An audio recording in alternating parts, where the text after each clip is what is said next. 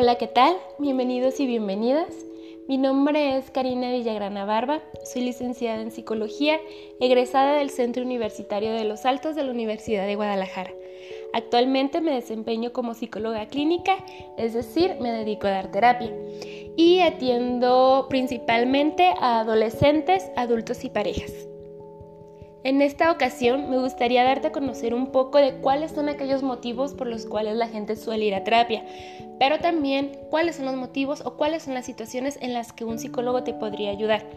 También me gustaría aclarar algunos de los mitos más comunes acerca de la psicoterapia para que tengas una idea mejor de lo que hace y lo que no hace un psicólogo. Espero me acompañes y que esta información sea de tu ayuda.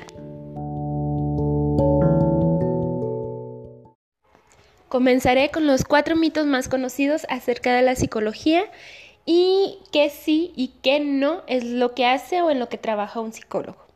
Mito número uno. Solamente las personas locas van con el psicólogo. Pues no, las personas locas no van con el psicólogo. Por la simple y sencilla razón de que las personas locas no existen.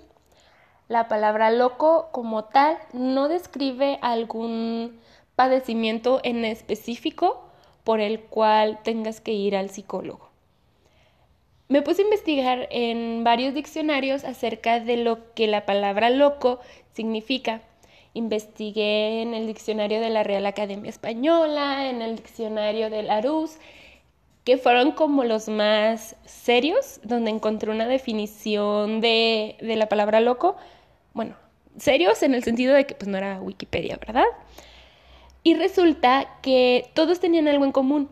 La palabra loco hacía referencia a otro tipo de situaciones que sí tienen una descripción. Por ejemplo, em, hablaban mucho de lo que es la falta o la pérdida de la razón. Y la razón es pues la capacidad de, de pensar, la capacidad de diferir, o sea, de tomar decisiones. Y pues en realidad todo esto que acabo de mencionar, la, la capacidad de pensar, de tomar decisiones, pues tienen otro nombre, que no es locura, obviamente, ¿verdad? Hacían también referencia a la demencia o al proceso de adquirir demencia y bueno, la demencia es una categoría específica con ciertos síntomas, con un desarrollo paulatino que tiene ya una descripción. Entonces, pues no, la palabra demencia tampoco se puede decir que se adjudique a las personas locas. Y en todo esto quiero poner entre comillas la palabra loca porque, insisto, ni siquiera es una palabra que realmente exista para definir algo en concreto. Todo de lo que se habla acerca de la palabra loco describe otra cosa. Insisto, la palabra loco no describe algo. Todo tiene otro nombre, todo tiene otro concepto, todo tiene ya una descripción específica que pues la verdad, si nos ponemos a pensar, la palabra loco es muy, muy despectiva. No podemos adjudicarle a alguien que está loco sin que suene ofensivo, sin que suene como una etiqueta, que aparte, pues bueno, o sea, no podemos etiquetar a alguien y decir, es una persona ansiosa, es una persona con ansiedad. Tus problemas mentales, tus problemas de salud mental no te definen como persona. Son situaciones, son etapas a veces de la vida por las cuales pasamos pero no eres tú. Mito número 2. Solo la gente enferma necesita asistir con el psicólogo. Sí, sí existen enfermedades mentales que actualmente se les denomina más trastornos mentales por quitarles esa idea de estás enfermo o esa etiqueta de estás enfermo. Entonces, bueno, vamos a quitarles la palabra enfermedad y los vamos a dejar como trastornos mentales, ¿ok? Estos trastornos mentales afectan comúnmente el pensamiento, los sentimientos y el comportamiento. Pero no quiere decir que tengas una enfermedad como tal, ¿ok? Es un trastorno, no es una enfermedad como tal. Sí, tienes que cuidar tu salud mental, tienes que cuidar tus pensamientos, tus sentimientos y tus acciones, pero no estás enfermo. Obviamente hay cosas físicas que alteran el funcionamiento de nuestro cerebro y la química de nuestro cerebro y requieren ciertos medicamentos para poder acomodarse o volverse a ajustar. Estos medicamentos los receta un psiquiatra. Los psicólogos no tenemos las habilidades ni la capacitación para dar medicamentos. No somos médicos, entonces no tratamos con enfermedades, no tratamos con desajustes cerebrales. Ojo, no damos medicamento. Sí te vamos a ayudar con todos aquellos trastornos mentales con los cuales nosotros ya tenemos una capacitación para manejar, pero no con medicina. La medicina la manejan los médicos. ¿Por qué? Porque estudian medicina. Tienen una capacitación de médicos. Saben de dosis, saben qué medicamentos para tal desajuste químico. Entonces, pues ellos sí tienen ese conocimiento y nosotros no. Nosotros no tratamos con medicina. Obviamente no solamente tratamos con trastornos mentales, también tratamos con otras situaciones que no entran de dentro de estas categorías de trastornos.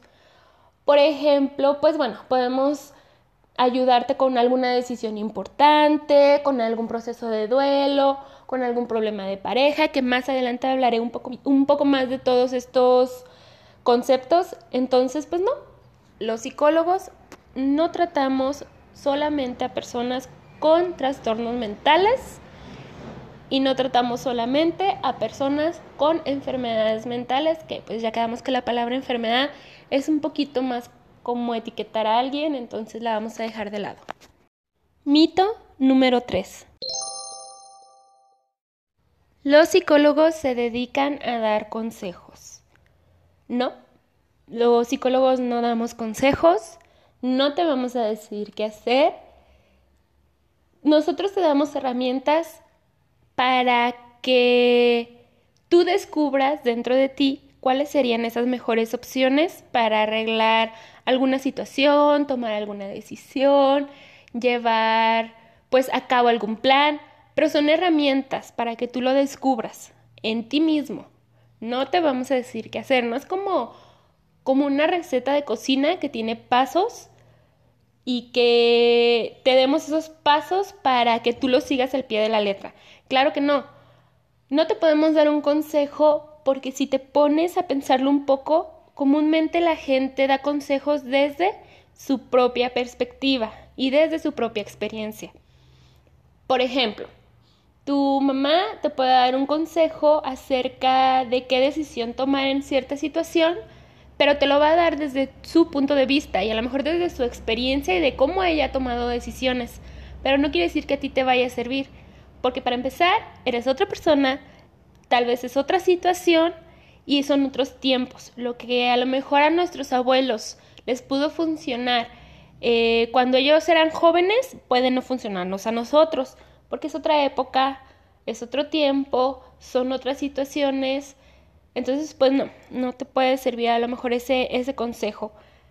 Por eso nosotros no damos consejos, porque los consejos se dan desde la experiencia y desde las vivencias propias.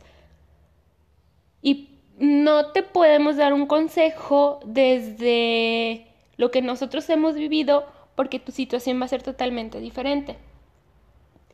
Un psicólogo lo que sí va a hacer es darte herramientas y ayudarte a encontrar en ti mismo esas herramientas para que tú puedas descubrir cuáles son tus habilidades o cuáles son tus capacidades para resolver ciertas situaciones, tomar decisiones, a lo mejor pues ver las cosas de diferente manera, cambiar tus pensamientos, tus sentimientos y tus acciones.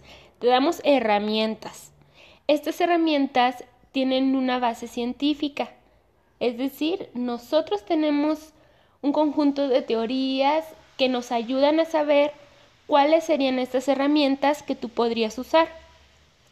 Y ojo, estas herramientas van a depender de ti. Si tú tienes la habilidad para conversar, vamos a potencializar esa habilidad. Si tú tienes la potencialidad de observar, vamos a ayudarte a que con esa habilidad puedas resolver a lo mejor alguna situación. Pero no te vamos a dar algo ya hecho. No, no es una receta, insisto, no es como que te vayamos a dar un instructivo o un manual donde te digamos punto por punto qué tienes que hacer. Claro que no. No damos consejos. Somos personas que te vamos a dar un punto de vista objetivo acerca de la situación, pero no un consejo. No te vamos a juzgar tampoco por, por aquellos motivos por los cuales tú asistas a terapia y en realidad creo que todas las personas tenemos la habilidad y la capacidad de resolver nuestras propias situaciones, de tomar nuestras propias decisiones, solo a veces nos hace falta una guía para descubrir cómo lo haríamos de la mejor manera para nosotros. Y los psicólogos somos precisamente eso, esa guía que te ayuda a descubrir qué hay dentro de ti para que vivas mejor. Mito número 4. Probablemente este sea el mito que más me emociona aclarar porque es el mito que más cree la gente y sin embargo es el más fuera de la realidad. Y es el mito que dice que los psicólogos tenemos la capacidad de leer la mente. No, no podemos leer la mente, no te podemos adivinar el pensamiento, no vamos a saber qué estás pensando con solo mirarte. Sí podemos saber qué piensas, pero para eso tienes que venir a terapia y nos tienes que contar tú qué es lo que piensas. Es la única manera en la que podemos saber qué piensas. Hasta donde yo sé, no existe un ser humano que tenga la habilidad de adivinarle el pensamiento a alguien más, ni siquiera los magos, ni siquiera una adivina que eso tampoco es válido dentro de la psicología, pero bueno, será tema para otro podcast. No te vamos a adivinar el pensamiento, no vamos a saber qué piensas si tú no nos lo dices. Quiero aclarar aquí que dentro de la psicología y dentro de nuestra formación como psicólogos, sí vemos algunas teorías que nos ayudan a identificar patrones que se repiten en ciertas situaciones. Patrones, no comportamientos específicos. Te voy a poner un ejemplo muy a, grandes rasgos. Supongamos que vas en la carretera y ves un accidente. Y no nada más lo ves tú, lo ves tú y otras seis personas. El patrón que se repetiría en esta situación, y es lo que es fácil adivinar, entre comillas, es que si tú ves ese accidente, vas a querer ayudar. ¿Por qué? Porque sabes que la persona está en peligro, su vida corre peligro, entonces tú y muy probablemente las demás personas vayan a querer ayudar. La manera en la que van a querer ayudar es lo que va a diferenciar qué acción va a tomar cada persona. Tal vez tú vas a llamar a la Cruz Roja, Tal vez otra persona va a sacar a algún niño o alguna persona vulnerable que esté dentro del accidente, pero todos van a querer ayudar de alguna manera. Y aún así, dentro de este grupo de personas podría haber uno que decida no ayudar. A esto me refiero con un patrón de comportamiento. Un patrón es una situación que se puede repetir en varias personas, pero no exactamente en todas, ni de la misma manera. Esto sí lo podemos conocer a grandes rasgos, los patrones de comportamiento, pero no exactamente lo que vaya a ser una persona. Por eso no podemos leer la mente, porque no se puede, es humanamente imposible y porque lo que pasa en una persona en su cabeza va a ser totalmente diferente a la de otra persona. Es más, dentro de una misma situación, tú podrías pensar cosas totalmente diferentes un día y otro. Volvamos al tema del accidente. A lo mejor tú un lunes ves este accidente y probablemente estés muy sensible, no quieras seguir en el lugar y te vayas. Probablemente otro día ves un accidente, no estás tan sensible y te quedes a ayudar. Los seres humanos somos cambiantes. Cambiamos dependiendo de muchos factores. Si dormiste bien, si comiste bien, en el caso de las mujeres los días del mes a lo mejor nos van a hacer sentirnos o pensar diferente, a lo mejor en general, tanto hombres para como mujeres, una fecha en específico nos puede hacer sentirnos totalmente diferentes porque tiene una carga sentimental, en fin. No podemos tampoco adivinar el pensamiento porque ni siquiera tú mismo vas a estar pensando lo mismo todos los días. No puedes pensar lo mismo todos los días, porque no está en nuestra naturaleza de seres humanos. Somos cambiantes, nos afectan las cosas externas. Así que recuérdalo, los psicólogos no te vamos a leer la mente, no nos vamos a entrar en tu cabeza y saber qué es exactamente lo que estás pensando. Entonces, para saberlo, tú no lo tienes que decir. Y para que tú no lo digas, tienes que venir a terapia. ¿Y sabes qué es lo mejor de venir a terapia, a decir lo que piensas? Que nadie te va a juzgar. Puedes hablar de lo que sea en un ambiente muy seguro. Estos fueron los cuatro principales mitos acerca de lo que es la psicología y de lo que hacemos los psicólogos. Espero que esta información te haya ayudado si tú tenías en tu mente alguno de estos mitos y por creer en ellos no te decidías a asistir a terapia. Entonces ya sabes, en resumen, ni tratamos a la gente loca porque no existe, no damos solamente consejos, no solo la gente enferma asiste a terapia y no leemos la mente.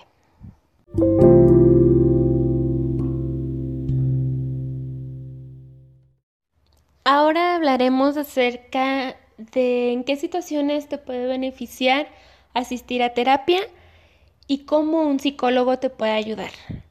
Primeramente me gustaría mencionarte que ir a terapia es encontrar un espacio neutro para poder hablar de las cosas que te preocupan, de tus inquietudes, tus pensamientos y de tus sentimientos. Es decir, si tú vas a terapia de ninguna manera vas a ser juzgado o criticado. Cuando tú asistes con un psicólogo, ten por seguro que ninguna de tus inquietudes van a ser minimizadas. A veces nos pasa que le contamos nuestros problemas a otras personas y el hecho de que ellas no las vean como algo grave o como algo tan malo hace que nos comenten que pues no es para tanto. El típico no es para tanto, no existe en terapia. Creo que si a ti te preocupa algo, es digno de tratarlo, es digno de hablarlo. Otra cosa que me gustaría mencionarte es que el psicólogo siempre, siempre va a cuidar la confidencialidad dentro de terapia. Es decir, todo lo que se hable en terapia, todo, absolutamente todo, queda bajo confidencialidad. Nunca lo vamos a platicar, nunca vamos a andarlo contando, para nada. Es un espacio totalmente seguro, como ya te lo dije, totalmente neutro, donde tú tienes la libertad de hablar lo que tú quieras. Comencemos con cuáles son las situaciones en las cuales un psicólogo te puede ayudar. Hace rato comentábamos dentro de los mitos que hay personas que creen que solamente si tienes un trastorno mental puedes ir con un psicólogo y decíamos que no, que en realidad hay una gama muy amplia de situaciones en las cuales un psicólogo te podría ayudar. Sin embargo, creo importante resaltar que sí, un psicólogo sí te va a ayudar en ciertos trastornos mentales, aunque pues no es el único motivo. Existe una gama muy amplia de trastornos mentales y una división igualmente muy amplia de estos mismos trastornos. Es decir, tenemos grupos y subgrupos. Entonces tenemos diferentes tipos de ansiedad, tenemos diferentes tipos de depresiones, diferentes tipos de adicciones.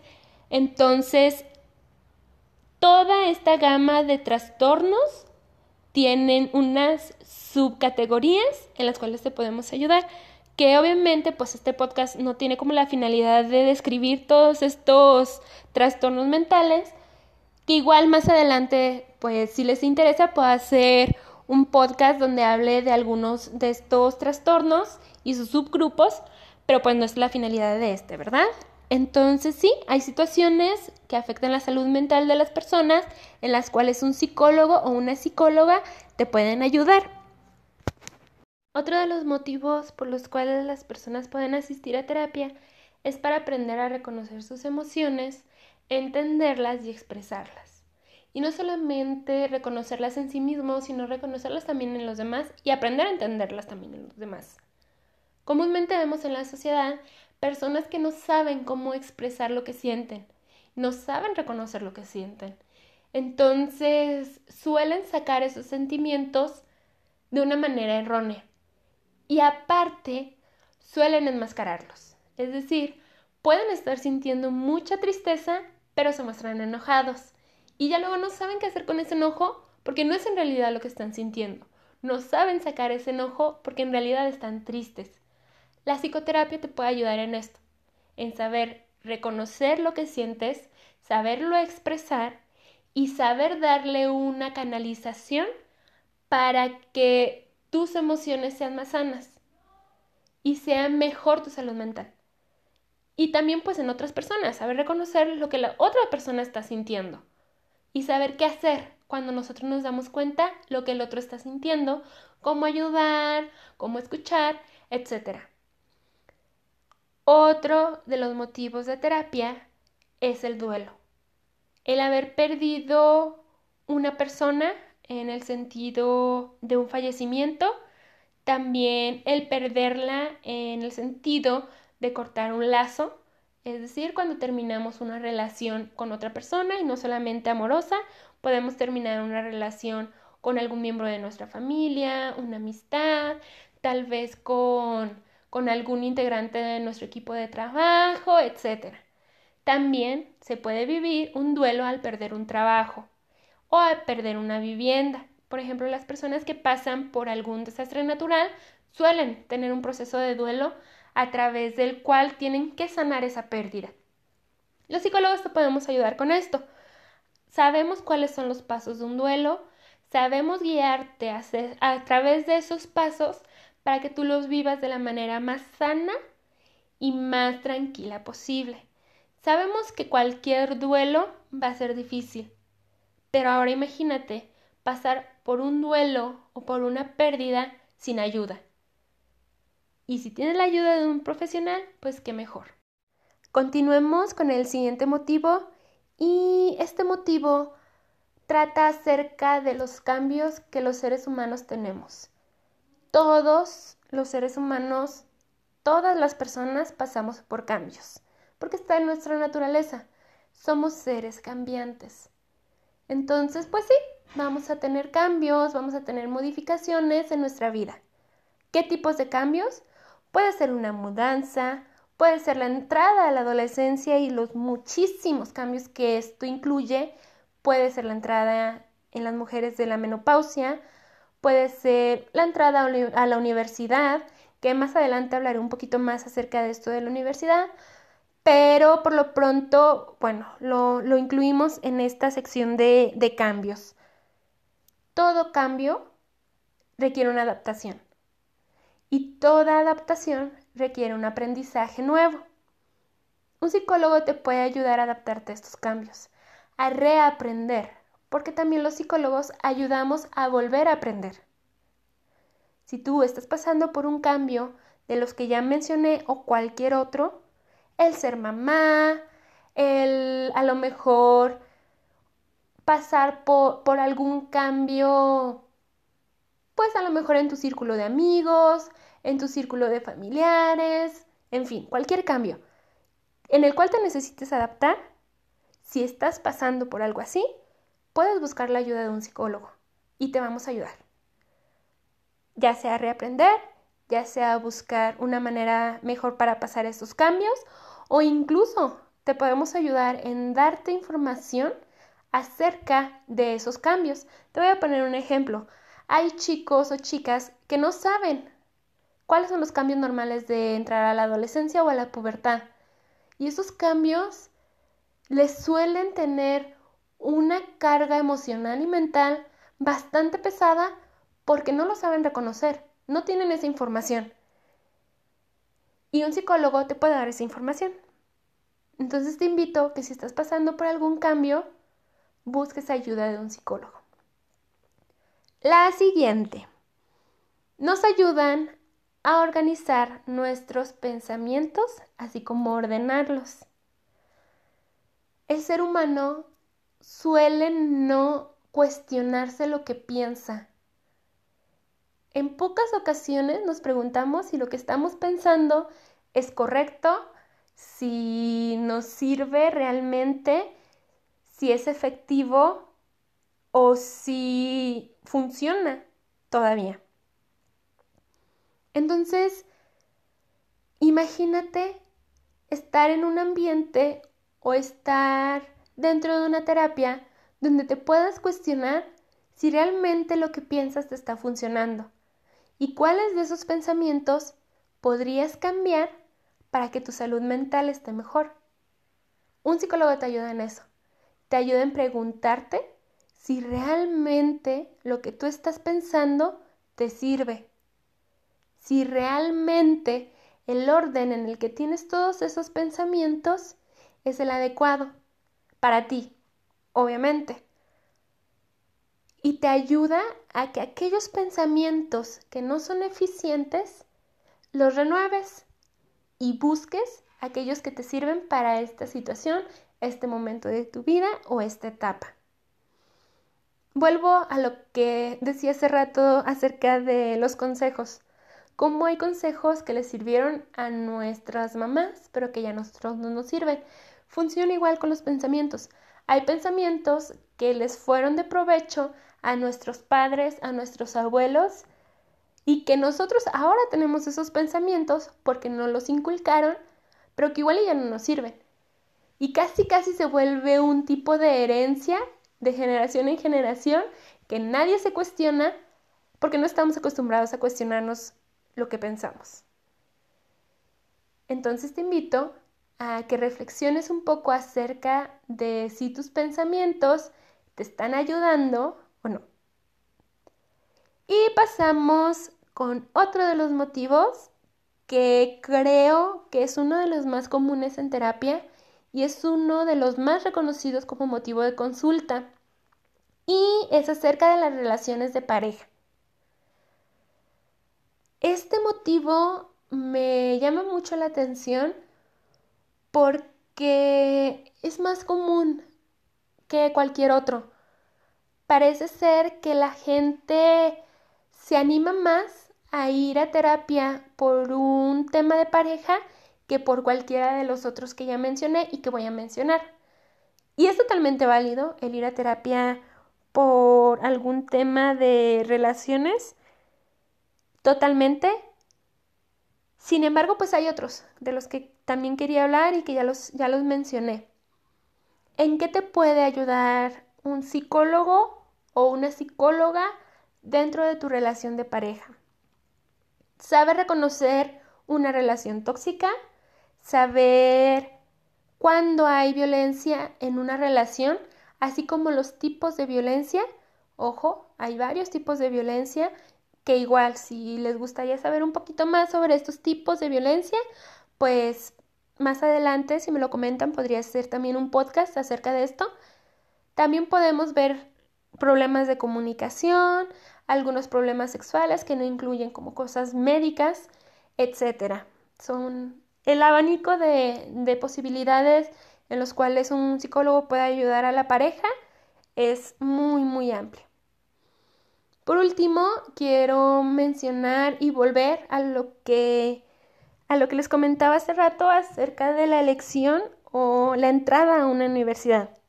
Esta área de la psicología es muy poco reconocida porque comúnmente se le adjudica a los maestros o docentes de preparatoria y es acerca de la orientación vocacional. No te tienes que quedar solamente a lo mejor con esa guía de tu escuela, de tu prepa, para elegir una carrera. Es muy funcional, obviamente, pero si tú deseas saber más a fondo cómo tomar esta decisión, puedes acercarte a un psicólogo. Nosotros sabemos de técnicas para reconocer tus habilidades y tus aptitudes, también como tus gustos. Recuerda que para elegir una carrera no solamente basta con saber qué te gusta, sino también tendrías que saber para qué eres bueno. Porque a lo mejor te gusta el área médica, pero eres bueno para la medicina clínica y a lo mejor no eres tan bueno para la veterinaria. Es un ejemplo muy a grandes rasgos que pues abarca todas las carreras y todas las áreas. Y en realidad no nos preguntamos eso. Me gusta, pero soy bueno. Que las habilidades se pueden adquirir, eso es obvio. Pero si tú eliges una carrera basándote en lo que te gusta y en lo que eres bueno, te va a ser más fácil el cursarla. Y un psicólogo te puede orientar en eso, te puede dar información acerca de universidades también, te puede dar información acerca de los planes de estudios y cuáles se adaptan mejor, vuelvo, a tus habilidades y a tus gustos. Y muchas veces la gente no sabe que un psicólogo te puede ayudar en esto y solamente se lo dejamos al proceso de elección de carreras y orientación que llevamos en las escuelas. Estos fueron algunos de los motivos por los cuales la gente puede ir a terapia. Obviamente hay muchos más y de estos motivos que ya te mencioné, pues se pueden desprender una infinidad de motivos más. Depende de la persona, depende de su contexto, depende de su edad, en fin. Te invito a que si tú tienes alguno de estos motivos de consulta, te acerques a un psicólogo. En este caso, bueno, si tienes mi tarjeta, te invito a que saques una cita y te animes. De verdad. Te garantizo que no te vas a arrepentir. Te garantizo que va a ser la mejor inversión de tu vida. Porque podemos invertir en un carro, en una casa, en los zapatos nuevos, en las uñas, el cabello. Pero si nuestra salud mental no está bien, ¿cómo vamos a disfrutar de todo eso? Entonces, te invito a que antes de tomar la decisión de invertir en otra cosa, inviertas en tu salud mental. Invertir en ti mismo también se vale. Y es lo primero que deberíamos de pensar al momento de querer hacer una inversión. Invertir en nosotros. ¿Qué otra mejor inversión podrías hacer si no es en ti mismo? ¿Y qué otra mejor inversión podrías hacer si no es en tu salud mental? Así que, ¿qué tal si intentas ir a terapia? ¿Qué tal si por lo menos lo intentas?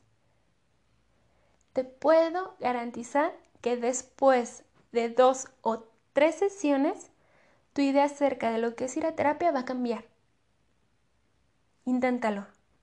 Intenta venir a terapia y te garantizo que vas a estar mejor.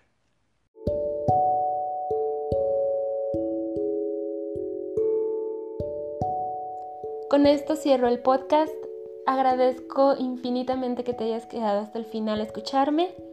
Espero haya cambiado un poco tu concepto de lo que es ir a terapia y te animes a ir a terapia.